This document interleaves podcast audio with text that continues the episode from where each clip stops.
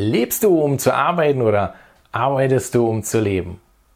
Warum diese Gegenüberstellung nicht sinnvoll ist und was ein Perspektivwechsel der bekannten Geschichte des glücklichen Fischers mit dir und deinem Glück zu tun hat, darum geht es in der heutigen Ausgabe von 50 Shades of Happiness.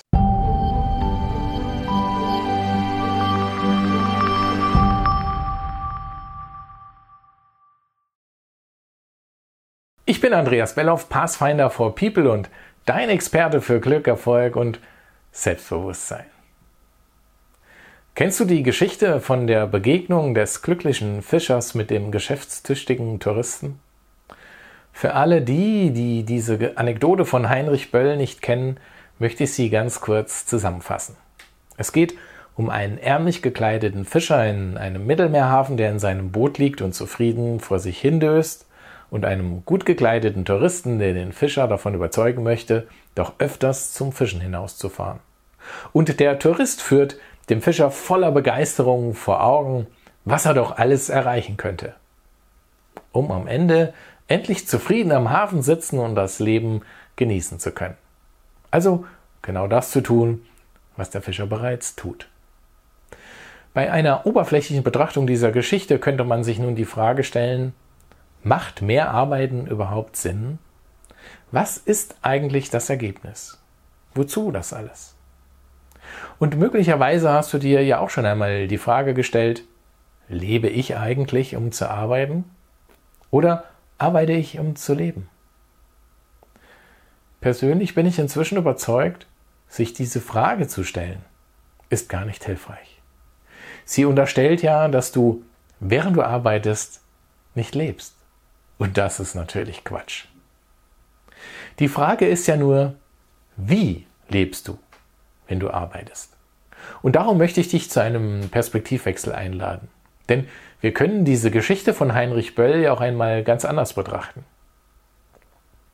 Klassischerweise wird die Geschichte häufig dafür bemüht, die Sinnlosigkeit von höher, schneller, weiter zu unterstreichen.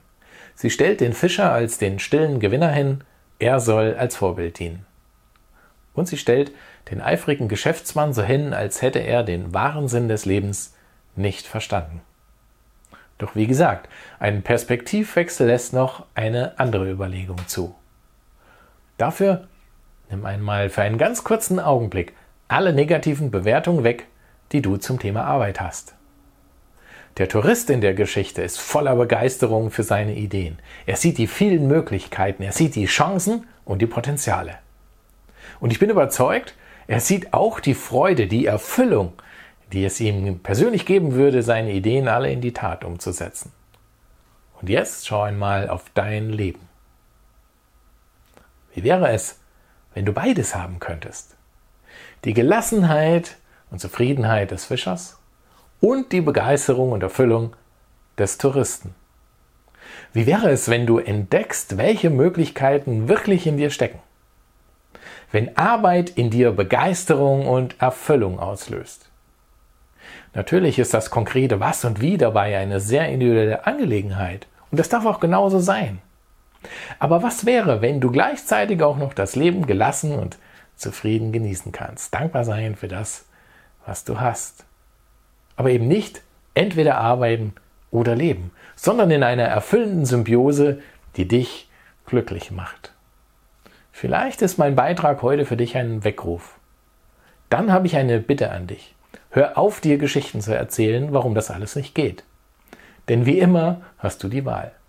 Du kannst weiter in deiner Komfortzone vor dich hindösen und dir einreden, was ich habe, das ist schon genug. Oder du kannst voller Begeisterung und Erfüllung endlich deine wahre Berufung leben. Was tust du, damit Arbeit dich glücklich macht? Und was tust du, damit Arbeit dich wirklich erfüllt? Bis zum nächsten Mal. Ich freue mich auf dich in der nächsten Folge von 50 Shades of Happiness. In diesem Sinne, KPDM, dein Andreas.